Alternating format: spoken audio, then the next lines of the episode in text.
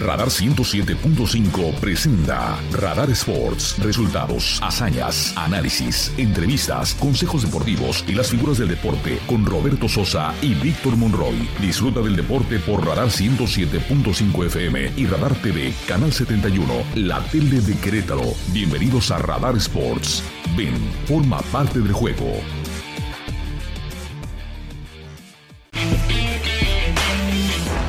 Les saludamos, insisto, a través de Radar Sports 107.5 de frecuencia modulada y el canal 71 del sistema de cable de WIS. Muchas gracias por acompañarnos. Gracias, don Andrés Esteves, por la información a través de Radar News en su segunda emisión. Informados estamos del acontecer local, nacional e internacional. Y nosotros vamos a comenzar.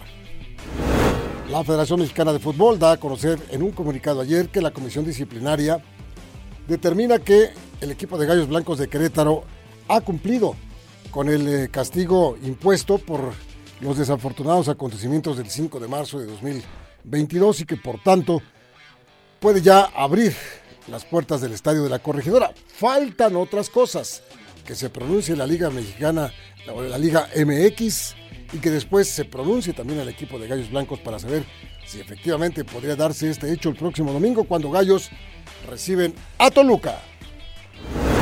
Por otro lado, también, pues eh, mucho movimiento hay en torno a la Federación Mexicana de Fútbol, donde se habla ya de movimientos, movimientos importantes, entre otros, que el mismo Jaime Ordeales, quien fuera director deportivo aquí con Gallos Blancos y que tomara el puesto de director de selección nacional la mayor, podría irse si pues persisten estos movimientos, como ya lo anunció también John de Luisa, como ya pues eh, sabe usted, se podrían ir otros personajes, pero el primero que se presentaría después de John de Luisa sería Jaime Ordiales. Y por otro lado también informar a ustedes que el tenista español Rafael Nadal, junto con otros compañeros de profesión, bueno, pues están lesionados y están perdiéndose lo más importante de eh, pues los torneos. Ahora Rafa Nadal anuncia que no va a estar jugando en Indian Wells el Masters 1000 que siempre juega y que es un gran competidor. Las lesiones están ya con el tenista español.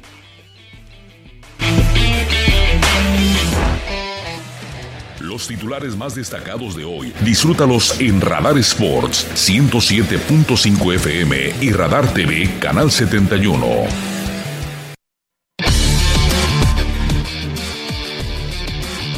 y vamos a enlazarnos vía telefónica con Alejandro Jaimes, quien es el alto comisionado de la LFA, la Liga de Fútbol Americano, que en breve, muy en breve ya arrancará su temporada y que nos ofrece una serie de condiciones muy interesantes para poder asistir a los partidos. Ya escucharemos la información.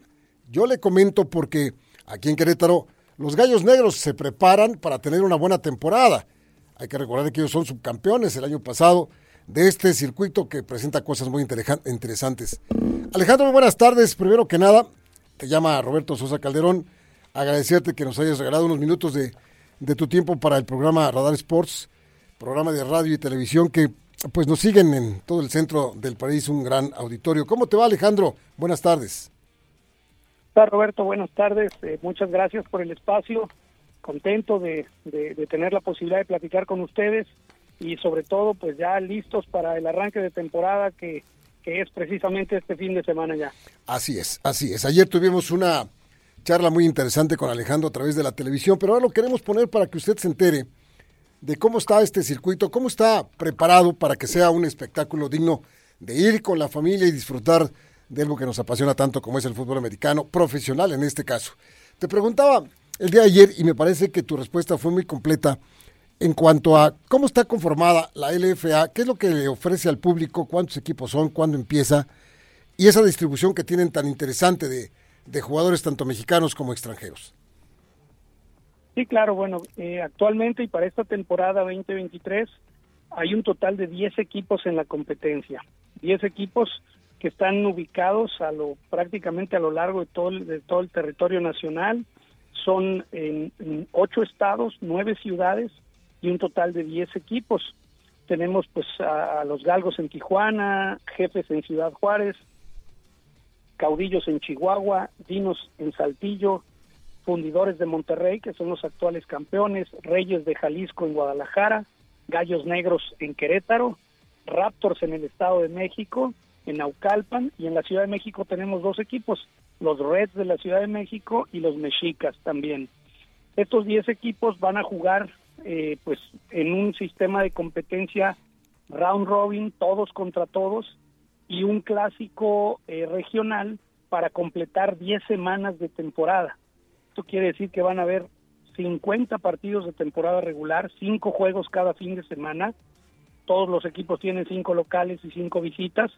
Y bueno, pues eh, en un torneo así de completo, pues eh, para ser campeón hay que ganarles a todos, ¿no? Por supuesto. Viene después una etapa de playoffs, donde primero hay una etapa de comodines, califican el 1 y el 2, califican directo a semifinal y juegan el 3 contra el 6 y el 4 contra el 5 en casa del 3 y del 4. Los ganadores van a semifinales contra el 1 y el 2 y terminamos la temporada con el Tazón México 6 que se juega el sábado 10 de junio allá en la ciudad de Chihuahua. Ese es el esquema de competencia, arrancamos en marzo, terminamos en junio y, bueno, pues como me preguntabas en, en cuanto a los rosters, todos los equipos tienen la posibilidad de un roster de 50 jugadores. De estos 50, 38 son mexicanos y tienen la posibilidad de tener hasta 12 extranjeros. Sí, señor. Año con año hemos venido eh, mejorando en el reclutamiento de estos jugadores extranjeros, es decir, cada vez tenemos eh, mejor nivel de jugadores extranjeros. La gran mayoría provienen de la NCAA, jugaron NCAA División 2, División 1, e incluso esta temporada tenemos eh, jugadores ex NFL que van a venir a, la, a la LFA. Entonces, eso nos da la posibilidad de tener pues un, un, espectáculo garantizado. Los mejores jugadores mexicanos egresados de la categoría mayor de los diferentes equipos, reforzados con extranjeros, siempre digo en posiciones clave, pues para tener un gran espectáculo, ¿no? Coreback, receptores, corners sobre todo, son lo que más tenemos en, en estas posiciones. Y bueno, pues es un gran espectáculo familiar, porque así es el fútbol americano en nuestro país, toda la gente pues puede ir con toda tranquilidad en familia a disfrutar de un gran espectáculo. Dices que todos los equipos tienen cinco partidos de visita, cinco partidos como locales, de tal manera que los Gallos Negros tendrán cinco partidos que habrá que estar pendientes para ir a, a los partidos, para disfrutar del fútbol americano. Inclusive está tan reforzada ya eh, el circuito, la liga, que pues ya hay un equipo fronterizo que va a tener a un coach estadounidense, ¿no? Sí, sí, el equipo de jefes de Ciudad Juárez eh, pues apostó por tener un, head coach y un staff además compuesto en su mayoría por coaches estadounidenses. Entonces, pues eso al igual que con los jugadores, pues nos da una también una, una certeza de que pues el nivel de juego, así como el nivel de coacheo también, pues es de primera, ¿no? Entonces, pues estamos nosotros muy contentos de, cómo hemos venido conformando el desarrollo de la liga, pero también cómo en esta temporada se van a concretar cosas importantes en este sentido. Eh, gran espectáculo y fuera de él también, pues el total de nuestros juegos se transmiten vía redes sociales en Facebook y en, en, en, en este en YouTube a través de la LFA Network y todos los partidos se transmiten en alguna en vivo en algún canal en un, de televisión cerrada. Entonces, tenemos cobertura al 100% en ese sentido y pues lo que nosotros esperamos es que la gente pueda ir al estadio, aquellos que lo quieran hacer y los que no sigan a la liga a través de la televisión o de sus dispositivos móviles, pero ahí va a estar la opción de ver el fútbol americano de nuestro país. Te preguntaré yo, en el caso de Gallos Negros, decidieron jugar qué día cuando jueguen acá en Querétaro. Sí, los Gallos Negros tienen como día sede los sábados a las 5 de la tarde. Correcto, correcto. Es el día. Solamente hay un sábado en la jornada 4 que por alguna actividad, por el estadio en que juegan, juegan en el Estadio Olímpico de Querétaro. Precioso estadio. Una actividad que hay, exactamente, van a cambiar ese juego a domingo. Pero su horario de local es sábado a las 5 de la tarde. Y pues obviamente, como lo dices, el estadio es un estadio de primera, eh, con, con todas las facilidades de estacionamiento, eh, en, el, en las gradas techadas. Entonces, la gente va a ver un gran espectáculo dentro de la cancha, obviamente, y fuera también porque se ha eh, al ser profesional obviamente hay una fan zone, hay juegos interactivos, hay venta de comida, merchandising para que la gente pueda llevarse también un souvenir del equipo, ponerse el jersey, la t-shirt, la gorra, y pues hemos venido trabajando fuerte para que sea un espectáculo acorde o a la altura de la gente y de los fans que quieren ver deporte profesional en el fútbol americano en México. Correctamente, Alejandro. Y para concluir, eh, ayer también te preguntaba, y hice una pregunta que la verdad eh, tuvo una respuesta extraordinaria. Eh, poníamos el ejemplo de eh, la NFL, que han desde mucho tiempo atrás, décadas atrás, han procurado dar a sus equipos, ahora son 32, paridad. Es decir, que los equipos estén nivelados para que no haya una disparidad en cuanto a competencia, en cuanto a, a posibilidades de victoria. Y esto lo ha logrado muy bien, lo cual hace muy atractivo. Y me llamó mucho la atención lo que nos contestaste el día de ayer. Sí, claro. Bueno, eh, nosotros hemos cuidado mucho desde el inicio la equidad en lo deportivo y, en todo el modelo de la liga. Esta equidad se logra primero porque no hay, no existe la libre contratación, es decir, todos los jugadores que egresan de las universidades tienen que pasar por un draft. No estamos inventando el hilo negro, como lo hace la NFL, pues obviamente funciona, donde los equipos van escogiendo por rondas de acuerdo al que quedó peor en la temporada anterior al mejor. Y entonces van escogiendo uno a uno a los jugadores por rondas y así se garantiza que el talento se distribuye en todos los equipos.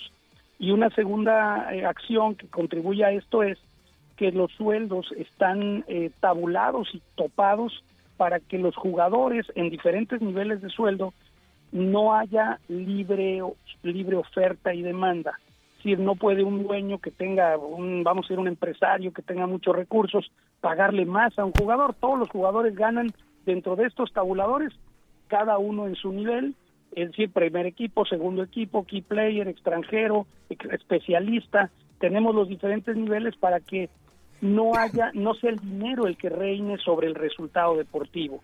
Todos los equipos tienen la misma posibilidad de pagar a los jugadores hasta un hasta un eh, sueldo topado y a la vez todo el talento se distribuye. Eso nos asegura que hay una equidad. Correctamente, eso es algo muy interesante, me parece perfecto para que no haya los equipos superpoderosos contra los que no tienen tantas posibilidades. Y eso asegura que los partidos se brinden de una manera extraordinaria con paridad dentro del terreno de juego. Bueno, pues siempre te agradeceremos, Alejandro, la información tan importante de la Liga de Fútbol Americano que sea todo un éxito este 2023 para las 10 escuadras y ya platicaremos un poquito más adelante acerca de las novedades del circuito, cómo están las cosas, para estar enterados adentro de este deporte tan maravilloso. Por lo pronto, siempre agradecidos por tu tiempo. Con todo gusto, Roberto, te agradezco mucho a ti el espacio que nos das para que los aficionados conozcan más de la LFA, que ese es nuestro objetivo principal. Somos una liga joven que tiene apenas seis años pero queremos que la gente sepa que estamos haciendo bien las cosas, los equipos se han preparado, los eh, eh, empresarios han invertido fuertemente para que el, el, nivel de espectáculo sea, para que la gente vaya a verlo y lo disfrute. Entonces, ahí está la invitación abierta, apoyen a los Gallos Negros ahí en Querétaro, que, que es un equipo que verdaderamente da espectáculo, subcampeón el año pasado y bueno, reforzado para poder lograr en este, en este año 23 el Tazón México Ojalá que sea así. Gracias Alejandro, un abrazo a la distancia. Abrazo Roberto, gracias a ti. Hasta luego. Buenas tardes, es Alejandro Jaimes, el alto comisionado de la LFA. Queríamos darle esta información porque ya empieza el fin de semana este circuito de fútbol americano profesional que tanto nos apasiona. Vamos a la pausa aquí en Radar Sports y de regreso estaremos ya con Víctor Monroy platicando acerca de los gallos, pero ahora no, cambiamos de color, pasamos de gallos negros ahora a gallos blancos. Volvemos. El deporte se escucha y se ve. Radar 107.5 FM y Canal 71 Radar TV, la tele de Querétaro. En un momento regresamos. En operación. Radar 107.5 FM.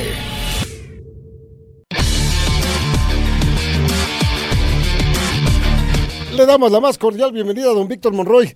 ¿Qué pasó, Vic? ¿Cómo andas? Mi querido Roberto Sosa, ¿cómo estás? Saludos a toda la gente que nos que nos está sintonizando, mi Robert. Pues sí, efectivamente, saludos para todos. cordiales. Oye, Vic, ayer la Federación Mexicana de Fútbol, por conducto de la Comisión Disciplinaria, lanzó el comunicado que ya podría Querétaro abrir las puertas el próximo domingo contra Toluca. Sin embargo, pues eh, falta todavía la palabra de la Liga MX para decir, efectivamente, ya cumplió Gallos con lo requerido. Y después que Gallos diga, nosotros ya cumplimos con lo requerido, estamos listos para abrir bajo esas condiciones. Poco más o menos como están las cosas, ¿no? Sí, sí, sí, por ahí evidentemente lo que está anunciando la comisión disciplinaria es que pues se cumplió, yo no entiendo esa parte donde dicen a solicitud del club Querétaro, pues a partir de pues si se cumplió ya el veto, o sea, no están ni reduciendo, ni están quitándole días, ni están haciendo más que el anuncio de que el 5 de marzo se termine el veto. Ha habido una serie de confusiones en cuanto a este mensaje, Robert, porque veo en redes sociales gente publicando que piensa que ya este domingo van a poder regresar al Estadio de la Corregidora para ver al conjunto queretano enfrentar a Toluca. Y lo que sabemos, incluso a través de las autoridades, bueno, tú platicaste ayer con el secretario de Seguridad Ciudadana y te decía que la fecha que ellos tienen contemplada es el 19 de marzo. Es decir, este anuncio que hace la, la comisión disciplinaria, pues lo único que nos dice es, señores, se acabó el veto. El 5 de marzo ya están en posibilidad de recibir gente, pero lo que sabemos es justo esto, ¿no? Que todos los operativos, que todo se está preparando para que la gente pueda regresar a partir del día 19 de marzo contra Bravos de Juárez. Así es, ese es, ese es el punto que no hay que confundir, porque sí, efectivamente, hemos escuchado personas, lo decía, en la mañana escuchaba precisamente ahí donde estábamos haciendo un poquito de ejercicio, que ya el domingo hay que ir al estadio, que no sé qué, no, espera, espera, espera, espera. faltan que se cumplan algunas cosas, no comamos ansias, y ya en las próximas horas iremos recibiendo información eh, más cercana a lo que puede pasar eh, eh, el domingo que juega Gallos Blancos contra Toluca. Ya habrá forma de que se confirme si esto ya se cumplió, si están los requisitos y todo lo demás. Hay algunas cosas que están ya caminando, las cámaras de seguridad, lo que nos platicaba ayer el secretario de Seguridad Ciudadana, cosas así. Pero todavía faltan otros puntos que poner ahí en este menú tan especial para que Gallos Blancos pueda regresar. Gallos que por cierto, Vic, veíamos en las informaciones qué difícil es que Gallos puede evitar por sus pocos puntos ganados y su escasa eh, pues eh, ganancia de, unidades, lo que es pagar una, multa de nueva cuenta al final del torneo. Sí, todo se reduce a pues números que evidentemente no se pueden evitar, ¿no? El hecho de que Necaxa sume dos puntos, por ejemplo, estamos en la jornada, apenas viene en la jornada este 10, entonces es un hecho que Querétaro va a quedar condenado a pagar pues este tema de la de la multa, eh, por lo pronto, bueno, pues ahorita será condenado a pagar la, la más cara, ¿no? De, 80 millones de lucas. Sí, sí, sí, todavía quedan este, ocho jornadas por disputarse. Este, Querétaro se mantiene en el fondo de la tabla de cociente a 25 puntos de los rayados. Y bueno, pues los dirigidos por Mauro Kerr tendrían que ganar los nueve partidos, o sea, los, los, partidos que restan son nueve para Querétaro, hay que recordar que tiene una jornada pendiente contra Cruz Azul. Este, tendría que ganar nueve o ganar ocho y empatar uno y además esperar a que Necaxa deje ir puntos para salvarse del pago. La verdad es que es un milagro poco probable para un equipo porque tan solo no ha ganado, ¿no? En el en el torneo ya no ya, hablemos de si gana o no fuera de casa, no han ganado en el torneo y bueno, pues resulta virtualmente ya condenado a pagar esta multa. Efectivamente, es, es muy difícil. Veíamos la sumatoria de lo que tiene que perder Necaxa, nada más dos puntos, y lo que tiene que ganar Querétaro, que son como 27 puntos, o sea, los nueve partidos más o, los, em, el empate que dices, en fin, es muy difícil, pero sí, hay que recordar que el lugar 16, en este formato curioso que dijeron los dueños del balón que pusieron para que no haya descenso, el que queda en el lugar 16, 33 millones de pesos. El 17, 47 millones de pesos. Y el último lugar, el número 18, 80 millones de pesos. Pues no está mal como negocio para que al final sean más o menos como 150 millones de pesos los que pagan los tres equipos de abajo. Nada mal como negocio, o sea, nada, nada, nada mal. Y es muy difícil así. Y también les comentaba a nuestro auditorio, Vic, lo que ha surgido en las últimas horas de esta sacudida. Se está cayendo la gente de ahí de la Federación Mexicana de Fútbol como manzanas maduras. El que podría salir y se dice que ya, pues prácticamente es un hecho, es Jaime Ordiales de la Dirección de Selecciones Nacionales, que pues no, simplemente como ya lo sabemos y lo hemos platicado, Vic, lo hicieron a un lado de muchas cosas o decisiones que se tomaron y eso pues este podría ser que este muchacho también salga de la federación junto con John de Luisa. Sí, me parece que incluso va un, un asunto ahí de, de lealtad, ¿no? Este, al salir con con John de Luisa, que, que finalmente pues le, da la anuncia para su para su llegada, pero pues Ordiales hay que recordar con la apuesta para John de hacerse cargo de pues todo el rollo, toda la, la situación negativa que dejó la salida de Gerardo Torrado, ¿no?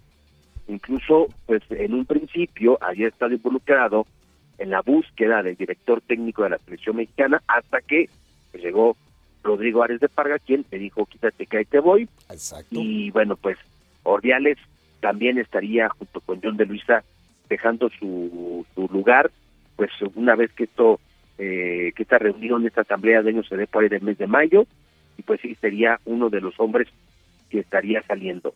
Se dice también, Robert, eh, es un rumor que salió muy fuerte, que Mauricio Culebro, el presidente de los Tigres, sería el hombre que estaría cubriendo el perfil de John de Luisa para dirigir los destinos en la Federación Mexicana de Fútbol. Esta situación, por supuesto, pues es, es eso, ¿no? Un rumor, una versión que no se ha podido, que, que, no, que no se va a confirmar sino hasta que se haga la elección, pero pues este ahí están poniendo a Mauricio Culebro y fíjate, pues Tigres se habrá quedado, en caso de que sea así, sin técnico, sí, sin técnico y sin su presidente, ¿no? Exactamente, qué cosa, ¿no? Qué cosa. Y además, otra cosa que está ahí, eh, mira, podrían coincidir ya, si esto se da, simplemente son especulaciones, Diego Coca como técnico de la selección mexicana de fútbol y Mauricio Culebro, el presidente de Tigres, de donde dejó el, el supuesto Diego Coca y que se hablaba de que salieron pues mal, porque oye, ¿cómo me vas a dejar tirado el changarro? Bueno, pues van a coincidir a lo mejor ahí en la Federación Mexicana de Fútbol. Uno, uno como presidente de la federación y otro como técnico de la selección. Así son las cosas en este fútbol mexicano. No sé si, si Toño Sancho hizo declaraciones muy interesantes, Vic. Sí, sí, sí. Hoy le preguntaron a Toño Sancho justamente sobre este asunto y dice, bueno, pues de entrada pues, son rumores y segundo, pues es un perfil de Mauricio Culebro que me parece que podría estar de acorde a lo que pide la Federación Mexicana de Fútbol, pues, pero para mí hoy sigue siendo el presidente del equipo para el que trabajamos los dos. Si te parece, escuchemos a Antonio Sancho, director de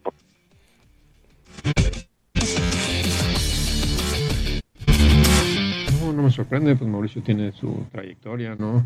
ha estado en Federación, ha estado en, en América, ahora aquí, eh, tiene sus logros y pues creo que es un cuate preparado, así lo ha demostrado, pero bueno, yo no sé quién los candidatea, quién no, no sé quiénes sean los candidatos y pues este, ojalá y si es Mauricio, pues desearle la mejor de la suerte, pero pues la verdad no sé, eso no me toca a mí, yo estoy enfocado en Tigres y, y bueno, pues ojalá lo que decidan sea lo mejor para, para las elecciones, ¿no? Sería un golpe, un golpe importante para Tigres, ¿no? Perder al, al técnico que tenían proyectado el, el torneo y después que, Pero que se no, hable de esto. o sea, ¿no? yo no sé quién, quién lo esté diciendo, te digo, no me toca, nosotros estamos enfocados ahorita en Tigres, este Mauricio está enfocado en Tigres al 100%, entonces pues no, no, no sé quién lo esté candidateando, pero bueno, pues es un cuate preparado que si está candidateado es por algo, ¿no? Toño, pero Tigres estaría listo y preparado por si se presentara una situación así. Mira, yo siempre he dicho que, que las instituciones eh, y una institución como Tigres siempre es sólida y siempre es fuerte y yo la verdad ahorita ni para qué entro en especulaciones, yo creo que nuestro presidente es Mauricio, así lo veo.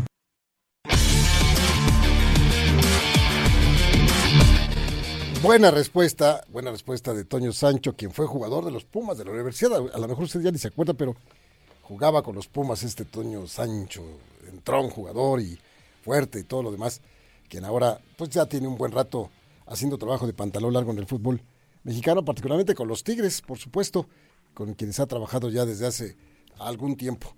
Eh, ¿Alguna cosa, mi Vic?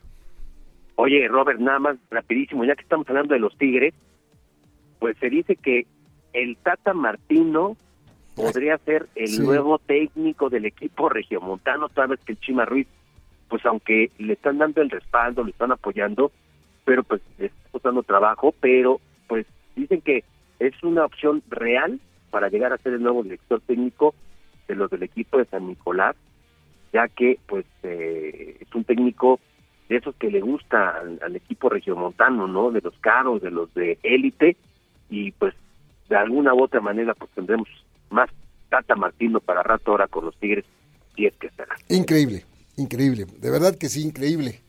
Eh, hubieras visto la, no la puedes ver allá, pero aquí la sonrisa socarrona de Chucho Muñoz cuando dijiste lo de Tata Martino. Puso una, una sonrisa así, pero así de esa socarrona, así como dijo tanto con esa sonrisa, Chucho, que, que, que la verdad es que lo dijo, lo dijo con la sonrisa, lo dijo muy bien. Solamente en el fútbol mexicano pueden pasar este tipo de cosas con un técnico fracasado, comprobadísimo. Pues ya va para uno de los equipos fuertes del fútbol mexicano, Tigres, y sí se mencionó, aunque pues hay que recordar y tampoco lo podemos negar, él hizo campeón a un equipo de la MLS, si no mal recuerdo el Atlanta United, eh, y bueno, estarán confiando en que en aquella ocasión trabajó para un club y tuvo un mejor, un mejor trabajo, pero también es así. Para retirarlo, Charles Leclerc de la Fórmula 1, el subcampeón después de terminar las pruebas que las están haciendo ya en Shakira, ya en Bahrein, pues dice que lo más fuerte para esta temporada y al inicio, sin duda alguna, siguen siendo los Red Bull, donde está Checo Pérez y otro que no me acuerdo cómo se llama, que es holandés, que me parece que es el campeón de Fórmula 1, ya me acordé, Max Verstappen. Ah, cuántas declaraciones ha hecho este muchacho contrarias a la buena educación y a los buenos modales. Este muchacho está mostrándose como pues lo que a lo mejor realmente es, ¿no? Un tipo envidioso, poco cordial y que le vale gorro las amistades y el compañerismo y todo lo demás. Pero en fin, ya lo dijo Leclerc, es Red Bull de los más fuertes en esta temporada desde el arranque.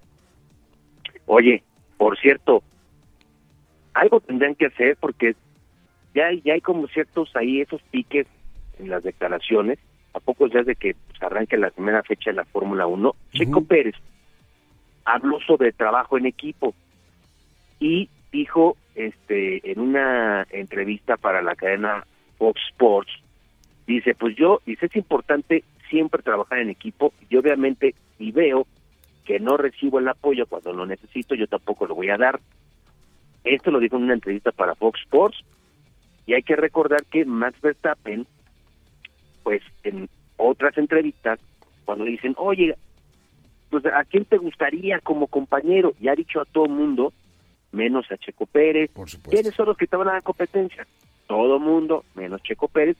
Y esto ya está generando ya algunos enconos que seguramente los van a sentar antes de que empiece la temporada. Y les van a decir a ver muchachitos si se caen o no se caen si no se llevan hay que trabajar para una causa que se llama Red Bull el problema es que desde Red Bull a veces estás en las mismas este, sobre todo, sobre todo el señor Helmut Marco, quien es el que es el primero toda la vida se ha pasado tirándole cacayacas al piloto mexicano y defendiendo al, al holandés. Y hasta hace poquito tuvo una declaración agradable para, para Checo Pérez. Sí, es desde ahí, la, desde la cabeza viene todo este tipo de cosas, pero en fin, eso es extra pista. Ya veremos en la pista cómo se desarrollan las cosas. Nadie niega la calidad de Verstappen, nadie lo niega la calidad de un, un tipo que es bicampeón, por supuesto que no. tipo osado, un tipo conocedor del oficio de ser piloto de Fórmula 1 y que es un tipo que compite, que gana, que va por todas, pero bajándose del coche ya es distinto, cuando está pisando la pista ya con sus propios pies, ya es distinto, ya es otra cosa, ya las cosas cambian de color y bueno, eso se va a reflejar, quiera que no, en una temporada de Fórmula 1 que empieza este fin de semana, ¿no, Vic? Sí, es correcto. Bahrein, la primera parada de la Fórmula 1. Ya hay que recordar que desde el fin de semana pasado ya se están haciendo este pruebas, las pruebas de, de los monoplazas de velocidad. Y bueno, pues se vendrá ya después ya un largo eh, circuito este de la temporada 2023, pero la primera parada se llama Bahrein, va a ser el domingo a las 9 de la mañana en la competencia, así que no vamos a empezar desmañanándonos, mi Robert. Así es, así es. Bueno, señores, señores, pues muchísimas gracias a nombre de todo el equipo de trabajo, don Víctor Monroy, su servidor Roberto Sosa Calderón, pero también a nombre de Carlitos, de Chucho y de Manuel, allá del otro lado del cristal, mis compañeros. Vivica, ¿alguna otra cosa antes de que digas hasta mañana? Nada, solo saludarlos a todos, se les extraña.